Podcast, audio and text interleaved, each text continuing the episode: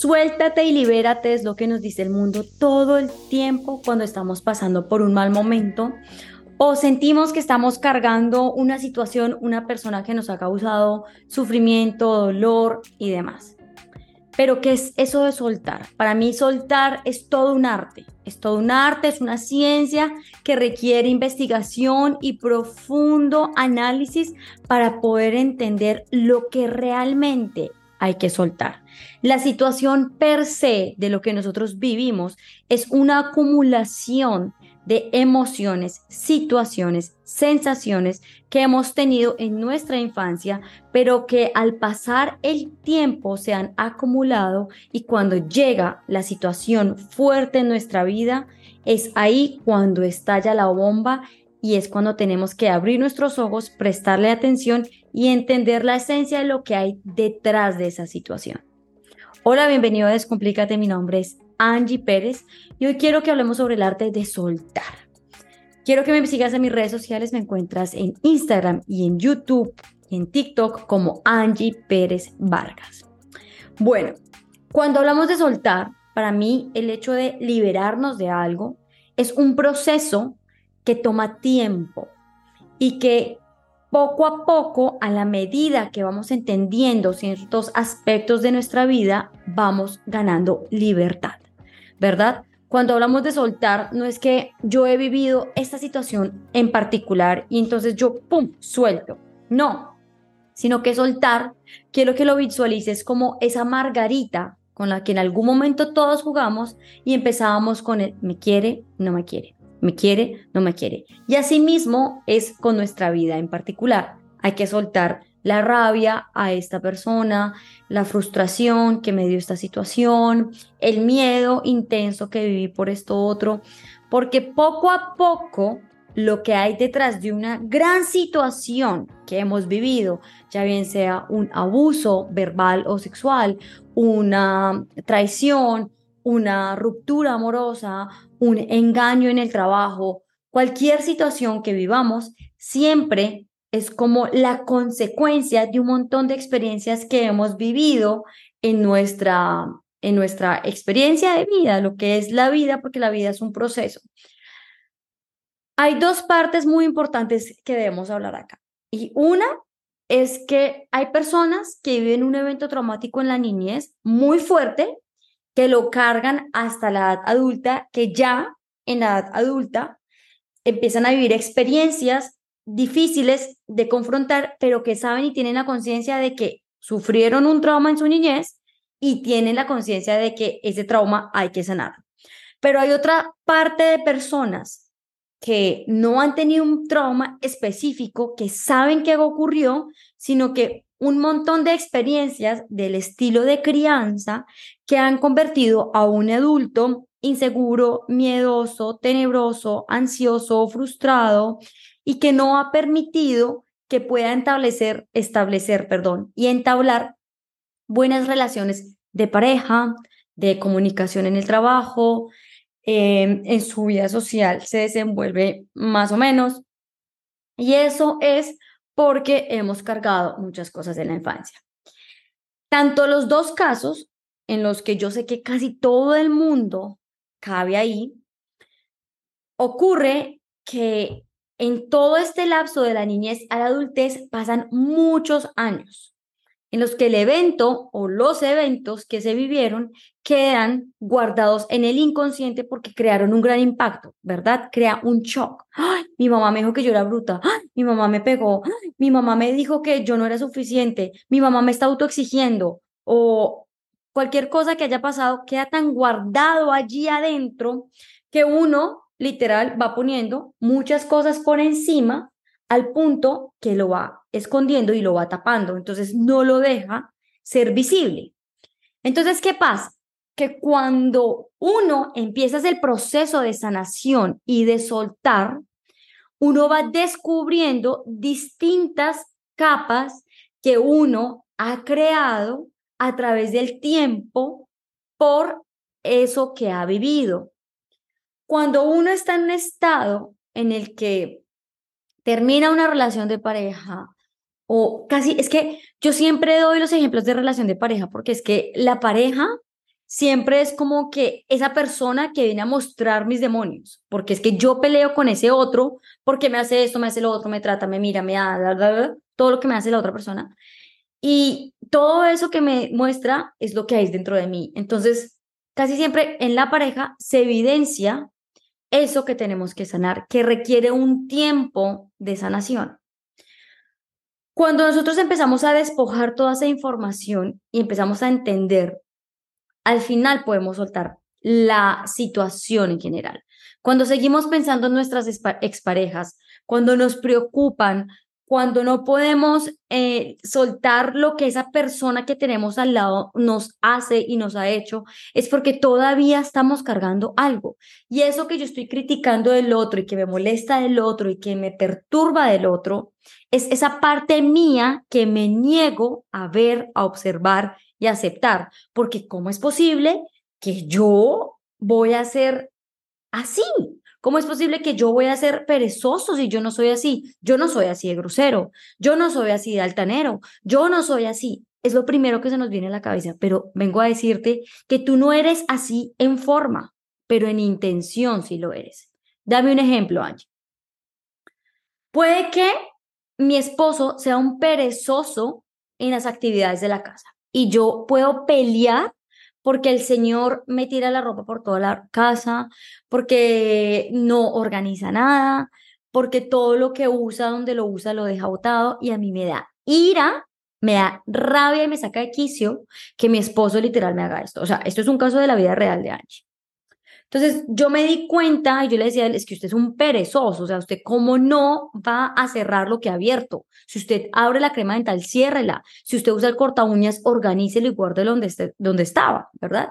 Entonces yo me empecé a dar cuenta que Angie Pérez no es perezosa con las actividades del hogar, pero Angie Pérez sí es perezosa en otras cosas, como por ejemplo en ir a hacer deporte, en yo qué sé, lavar la ropa, en poner en acción esas actividades que ella considera que son importantes para ella misma. Entonces, ¿cuál es la intención que está dibujado de una forma que es la forma de actuar? La pereza. Entonces, me dirás, pero ay, pero yo no soy grosero, eres un altanero, me habla feo, me insulta, yo no soy así. Puede que tú no seas igual de grosero a esa persona, puede que tú no insultes igual a esa persona, pero lo que sí es probable es que tú indirectamente, disfrazando el maltrato, lo dices con sarcasmo, con mala intención, te burlas de esa persona, te ríes de lo que está haciendo y hay igual un maltrato, pero con una forma distinta, con una misma intención. Entonces, sí o sí, el otro me está mostrando lo que yo estoy haciendo. Pero no me quiero desviar del tema, porque de esto he hablado mucho, y es ¿Cómo hacemos para soltar? Mira, esto es un proceso en el que, como te digo, hay que ir desmantelando y como la margarita, hay que ir quitando pétalo por pétalo en el que tú vas pasando por el proceso que es circular. Yo no te puedo decir son cuatro pasos que si haces uno, dos, tres y cuatro vas a soltar, sino que es un conjunto de diferentes cosas, aspectos que tienes que hacer en tu vida para poder lograr entender y hacer eso que necesitas hacer. Entonces, quiero que tengas en cuenta estos cuatro pasos. Primero, tienes que aprender a escucharte, escuchar tu voz interior, escuchar tu intuición. Segundo, tienes que conocer lo que te está molestando, ¿sí? Conocer em, si eso que la persona te está diciendo te produce envidia, te produce rabia, te produce, qué tipo de malestar te produce, ¿Qué, en qué parte del cuerpo se está evidenciando ¿Y qué pensamientos estás teniendo tú acerca de esa situación en particular? Tercero, entiende el mensaje que hay por detrás. Por ejemplo, si, si yo tengo una expareja y con esa expareja yo estoy viendo que tiene una nueva pareja y lo veo feliz con esa pareja. Y yo empiezo a criticar.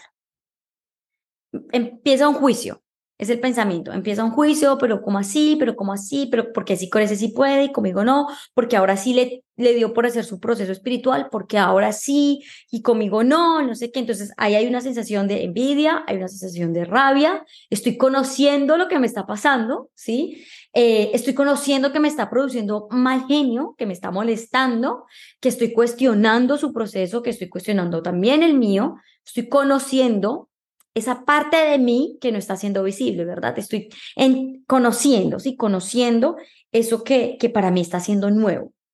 Luego entiendo que esa envidia, esa rabia, esa frustración viene de que cuando yo era chiquita, eh, mi mamá me comparaba con otros. Mi mamá me decía que yo no era suficiente y me trataba de controlar, ¿verdad? Y luego lo que yo hago es transformar me voy a la niñez, me voy a transformar. Eso que mamá me decía, eso que, mi que mamá me forzaba, eso que mi mamá me, me comentaba, para que ahora con esta persona yo pueda transformar. ¿Por qué me voy al pasado? Porque esa es la raíz. Esa es la raíz del problema, lo que tú estás haciendo, de lo que tú estás viviendo. Entonces, uno siempre se tiene que ir a la raíz para poder soltar y sanar. Y luego transformar. Cuando uno transforma, uno cómo transforma? Uno evidencia que viene, uno pide guía y protección por el universo, por Dios. Uno imagina y visualiza la situación de la niñez, la situación de trauma, y uno ve cómo Dios una luz muy fuerte del universo, del sol central, se impregna en tu corazón y de ahí manda una luz a la otra persona y juntas, después de que esa luz nos ha limpiado todos esos sentimientos negativos, de tristeza, de agobio, de ansiedad que me ha producido,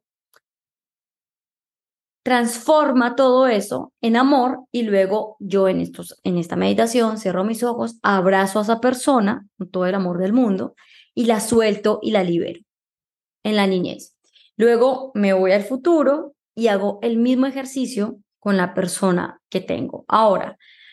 Pero entonces para tú poder llegar a ese proceso de transformación, tienes que pasar muchas veces por escucharte, conocerte, entenderte. Escucharte, conocerte, entenderte, escucharte, conocerte, entenderte, porque cuando tú entiendes, tú inconscientemente estás empezando a transformar pequeños aspectos de ti, de ti mismo. Porque es que el proceso de sanación no es como te dije al principio, no es como que, ay, me suelto y ya, y me liberé y soy un ser de luz. No, es un proceso que toma años. O sea, ponte a pensar, esto no es solo que se lo inventó Angie Pérez y que yo ya estoy cansado y quiero soltar ya. No, esto es un proceso que nos los han mostrado los monjes.